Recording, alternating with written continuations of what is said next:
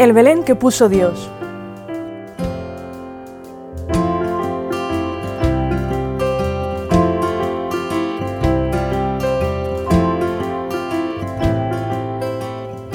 Simeón.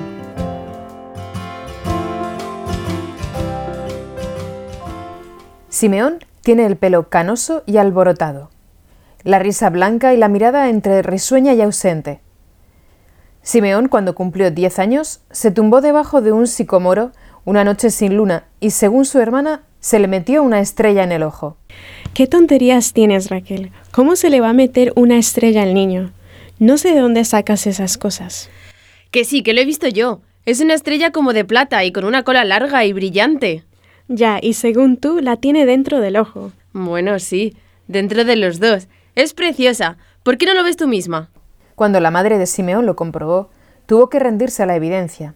Hijo mío, algo grande te tiene reservado Yahvé, porque ya me dirás cuántos chicos conoces tú que le haya pasado lo mismo.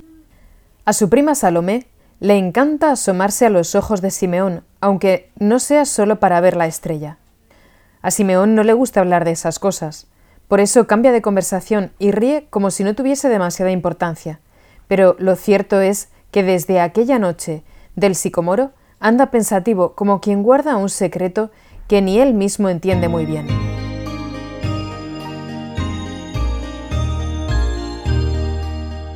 Sentados en el atrio del templo de Jerusalén, un grupo de niños escucha las explicaciones del anciano doctor de la ley. De vez en cuando, uno levanta la mano para preguntar algo que casi nunca tiene relación con lo que el maestro dice, pero éste, con paciencia infinita, retoma el hilo de la lección y lo enhebra con historias nuevas sacadas Dios sabe de dónde. Y si los alumnos se distraen, cambia de argumento. A ver, Juan, ¿tú qué vas a ser de mayor? Yo pastor como mi padre. ¿Y tú, Samuel? Herrero. ¿También como tu padre? Claro, que voy asesino. Y es que, en los años en que Dios puso su Belén, los niños jamás hacían planes para el futuro. Aquella tierra era tan pobre que hasta los sueños estaban prohibidos. Nadie quería ser pirata, ni general, ni artista, ni ninguna otra cosa que valiera la pena. Incluso alguno sospechaba que semejantes ambiciones no complacerían a Yahvé, que lo más justo era aceptar el propio destino sin intentar modificarlo. ¿Y tú, Simeón? Yo de mayor quiero ver al Mesías. Se hace silencio. Uno de los niños empieza a reírse muy bajito. Luego, poco a poco, todos se van uniendo al coro de carcajadas. Sí, claro, por tu cara bonita. Pero el muchacho habla muy en serio y el viejo maestro le mira a los ojos con respeto. ¿Por qué has dicho eso, Simeón? Nuestro pueblo lleva miles de años esperando al Mesías. ¿Qué te hace suponer que va a llegar precisamente ahora? No lo sé, Rabí. Debe ser cosa de la estrella.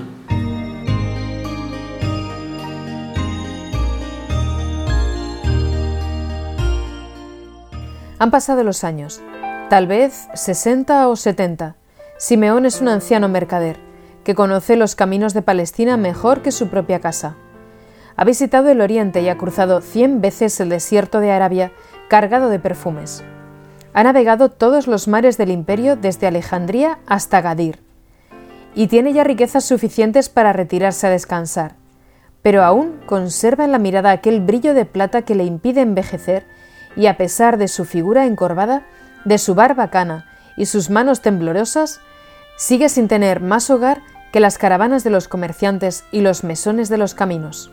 Al pasar por Nazaret se ha unido a la caravana una adolescente montada en su borrico pardo. La niña levanta la vista y se encuentra con la mirada acogedora de Simeón. Unos minutos después ya le ha contado que se llama María, que tiene 15 años y que va a visitar a su prima Isabel, que vive en una aldea de Judá al sur de Jerusalén, porque ha sabido que está esperando un niño. Simeón la escucha sin poder apartar la mirada de aquellos ojos, los más hermosos, los más inocentes, los más hondos, atractivos y luminosos que ha visto jamás. La voz de María suena en sus oídos como una melodía. Intenta responderle, pero no le salen las palabras.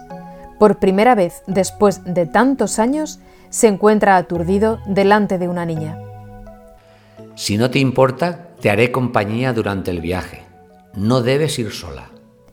María sonríe agradecida y le pregunta, ¿Cómo te llamas? Me llaman Simeón, pero llevo muchos años esperando que Yahvé me diga cuál es mi verdadero nombre. ¿Te extraña que te diga esto? No, te comprendo. Es cierto que cada uno de nosotros tiene otro nombre, el que Dios le puso antes de crear el mundo. Ojalá todos tratasen de encontrarlo con la misma fe que tú. ¿Y tú, María, cómo te llamas? Yo soy la esclava del Señor. Se han quedado los dos en silencio. Al cabo, Simeón, sin saber por qué y como avergonzado, dice, ¿Puedo pedirte una cosa? No puedo negarte nada. ¿Estás siendo tan amable conmigo? Ya que eres la esclava, di a tu Señor que Simeón no quiere morir sin ver al Mesías.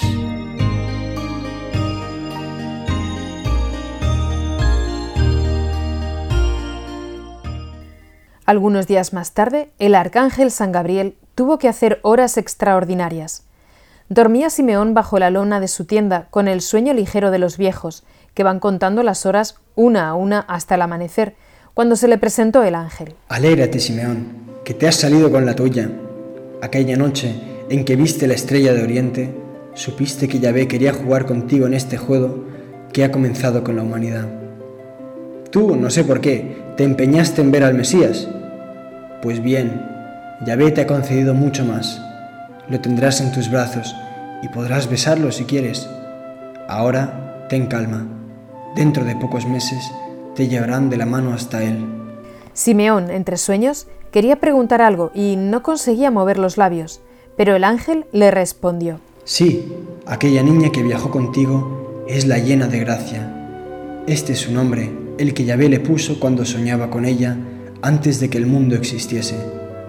Hace pocos días, en su casa de Nazaret, le anuncié de parte de Dios que habrá de ser la madre del Mesías. Su hijo se llamará Jesús, y ya ha sido concebido sin intervención de varón por obra del Espíritu Santo. Qué cerca lo has tenido, Simeón. Ha viajado contigo encerrado en el seno de una virgen. Ha estado escondido a tus ojos, pero a tu lado, María no podía decirte nada. Pero al abandonar la caravana, ha pedido a Dios que te conceda lo que soñaste durante tantos años, y en el cielo nadie puede negar nada a la reina de los ángeles. Al despertar, la estrella que nunca dejó de ver le encendía la mirada del niño. ¿Dónde estaría la llena de gracia? Volvería a verla, sin duda, y el deseo de estar otra vez a su lado le parecía aún más grande que el de tener en brazos a su hijo.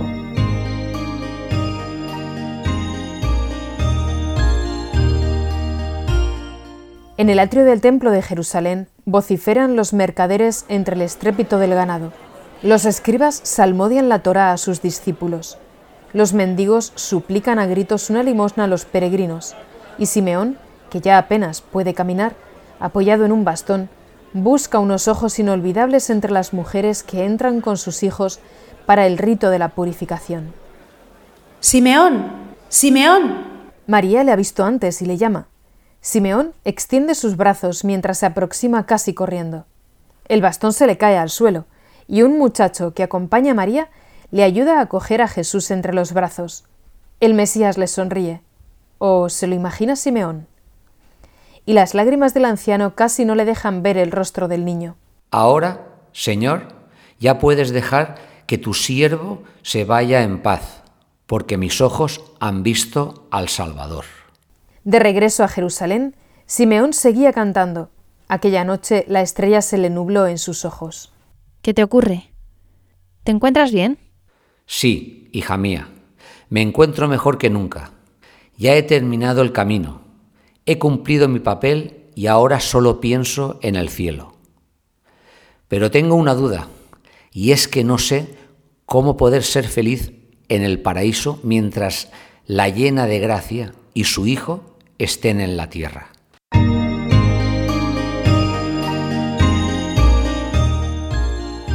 La corona. Oriente levantó el vuelo y comenzó a alejarse de la Tierra.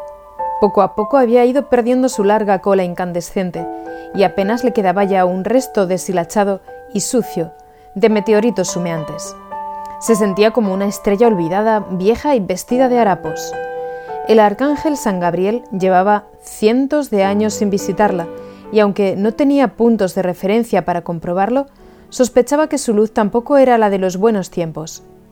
Quizá Yahvé había decidido ahorrar energía, o se estaba apagando definitivamente. Oriente ignoraba los años que llevaba en el cosmos, pero era testigo de su propia decadencia. Ni siquiera sabía cuántos siglos o quizá milenios habían transcurrido desde su misión en Belén. ¿Qué habría sido del Mesías y de su madre? ¿Seguiría la Tierra dando vueltas alrededor de aquel pequeño sol o habría desaparecido ya todo el sistema? ¿Cuándo le llegaría a ella el momento? Porque las estrellas, ya se sabe, en unos pocos millones de siglos se jubilan y se quedan en nada, en un carboncillo chamuscado o en un diminuto agujero negro. Hay quien dice que los astros del cielo no sufren, ni añoran, ni recuerdan, ni nada, pero Oriente no olvidaría jamás a sus amigos de Belén, a Salomé, a Zabulón, al arcángel, al borrico, a los magos y, sobre todo, al niño, a María y a José. Tenía grabadas en la memoria cada una de las palabras de sus conversaciones con Gabriel, pero especialmente lo que le dijo acerca del sentido de su vida.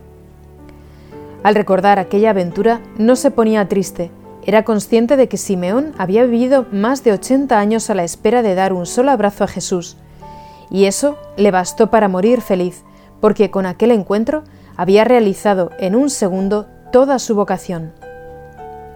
¿Cómo podría quejarse ella, que fue la primera señal de tráfico instalada por Yahvé? que hizo la travesía del desierto con escolta de reyes y manto de plata, que puso en jaque a toda la jet de Jerusalén con su monarca a la cabeza, pero sobre todo había estado sobre la gruta donde nació el niño y vio lo que tantos reyes, profetas y patriarcas habían soñado ver y no vieron. Y no solo lo vio, fue la lámpara en la mesilla de noche de María y el farol del portal que alumbró a los pastores. Su larga cola de luz bailó en el cielo con el primer villancico de los ángeles, y todas las estrellas de la Vía Láctea se habían felicitado por el altísimo honor que Yahvé otorgaba a la más pequeña de la familia. Con estos pensamientos se entretenía Oriente cuando, al entrar en el territorio de la constelación del Águila, vio, a la izquierda de Altair, la inconfundible figura de San Gabriel que volaba hacia ella apresuradamente. ¡Alto! ¿Se puede saber a dónde vas tan deprisa? Dímelo tú. Yo soy solo una estrella, ¿recuerdas? Mi camino está escrito en el firmamento. Seguro que lo tienes dibujado en algún cuaderno por ahí. Y apostaría que mi velocidad de crucero también está prevista. ¿O no? Ya veo que te aprendiste la lección. Tú, sin embargo, me has dejado sola media eternidad. ¿Cómo voy a dejarte sola? Eres mi estrella. ¿Es que no lo sabes? ¿Quieres decir que también nosotras tenemos un ángel custodio como los hombres? Bueno, no exactamente igual. A ti no necesito protegerte, pero digamos que te tengo en propiedad. De vez en cuando cargo tus baterías, reviso tu cuaderno de ruta o simplemente vengo a echar una ojeada para comprobar que todo esté en orden. ¿Y lo está? Iba a responder al arcángel cuando Oriente le interrumpió. No me ocultes nada, Gabriel.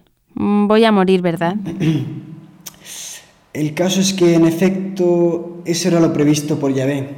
Eres una estrella prestigiosa, pero anciana y contando todos los festejos de la Navidad, has consumido una energía 17.2% superior a la de tu hermana gemela Duyatalak. Y si vieras lo estropeada que está la pobre. ¿Y cuándo? Te decía que eso era lo previsto hasta ahora, pero Dios ha cambiado de planes. Aún debemos cumplir otra misión. Oriente había aprendido en su trato con el arcángel que en casos así lo mejor era no hacer preguntas y limitarse a escuchar aparentando indiferencia, pero a estas alturas de su vida no era capaz de fingir, y del respingo que dio se le escaparon docena y media de meteoritos. El caso es que desde el día de Belén han ocurrido muchas cosas en el cielo y en la tierra. Los hombres fueron redimidos y la creación entera ha sido liberada del poder del maligno. ¿Yo también? Toda la creación, esto significa que el cielo se nos ha llenado de hombres, de mujeres y de niños. Es una experiencia nueva y, por cierto, estupenda. ¿Y están...? Están todos tus amigos. Zabulón, Juana, Salomé, Simeón, los magos. Y naturalmente con Jesús están María y José. Pero lo más importante es que dentro de nada el universo entero va a participar en un espectáculo como no se ha visto otro igual desde el Big Bang. Te preguntarás si puede haber algo en este mundo que se asemeje siquiera a aquel instante. Pues sí, el Hijo de Dios va a volver a la tierra con todo su poder y majestad. Llegará sobre las nubes del cielo para concluir su obra. Serán juzgados los hombres y las naciones, y cuando sean arrojados definitivamente el maligno y sus seguidores, nacerán unos nuevos cielos y una nueva tierra. El universo entero será transformado. Las estrellas brillaréis con una luz tan limpia como jamás ninguna criatura se ha atrevido a soñar. ¿Y cuándo será eso? Hasta hoy nadie lo sabía en el cielo. Era un secreto Yahvé que ni siquiera compartía con los ángeles. Incluso ahora desconocemos muchos detalles, pero sabemos que dentro de pocos días será la gran fiesta de la creación. Terminará la etapa más triste de vuestro mundo material y participaréis de la gloria del resucitado. No me preguntes más. ¿Y esa misión nueva de que me hablas? Vayamos por partes. Resulta que hace algún tiempo fuimos convocados a la presencia de Yahvé los siete arcángeles del Consejo y al fin nos reveló el día, la hora y el programa de actos. Te aseguro, Oriente, que va a ser maravilloso. Aún no puedo contarte casi nada, porque Dios quiere mantener la emoción hasta el último instante. Pero hay algo que debes saber, porque te atañe muy de cerca. Eres una de las doce elegidas. Al arcángel en sus conversaciones con la estrella le gustaba darle las noticias así, poco a poco, tratando de despertar su curiosidad. Por eso, al llegar a este punto hizo una pausa, y esperó a que Oriente preguntara ¿Elegidas? ¿Para qué? Pero su interlocutora conocía el truco, y se limitaba a parpadear con aire ausente. No te veo muy interesada. Cualquiera diría que no te alegra ni te importa haber sido elegida de nuevo por Yahvé. Al contrario, me importa muchísimo. Si no hablo es para que puedas terminar tu mensaje sin interrupciones. Pero dime, ¿para qué me ha elegido Dios? Es que no puedo decírtelo. Lo sabrás muy pronto.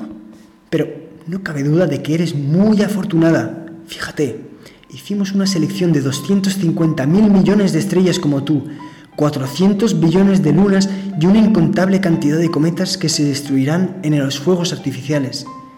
Entre las estrellas había auténticas maravillas de la creación, como Ayalde, la más grande del cosmos, o Castel, que cambia de colores constantemente y emite unos rayos imposibles de imitar por ningún otro astro. ¿Qué voy a contarte? Cada arcángel presentó al Altísimo sus candidatos. Yo te confieso que tenía pocas esperanzas, porque, aunque no eres mala estrella, apenas das la talla si se te compara con las demás. Eres casi enana. No sé qué necesidad tienes de ofenderme. Enana no es un insulto, sino un concepto inventado por los astrónomos para definir a un tipo de estrellas. Ya se ve que de unos siglos a esta parte te has vuelto un poco susceptible. Pero en cualquier caso, enana o gigante, has tenido una misión, la más hermosa que se ha confiado jamás a un cuerpo celeste. En resumen, que como era previsible, terminamos la reunión con Yahvé y tú no estabas entre las doce elegidas. Incluso alguien comentó, después de efectuar algunos elementales cálculos matemáticos, que te quedan solo 15 milenios de vida. Pero entonces llegó la reina y dijo, ¿Cómo? ¿No está Oriente? Aquellas cuatro palabras bastaron para cambiar todos los planes.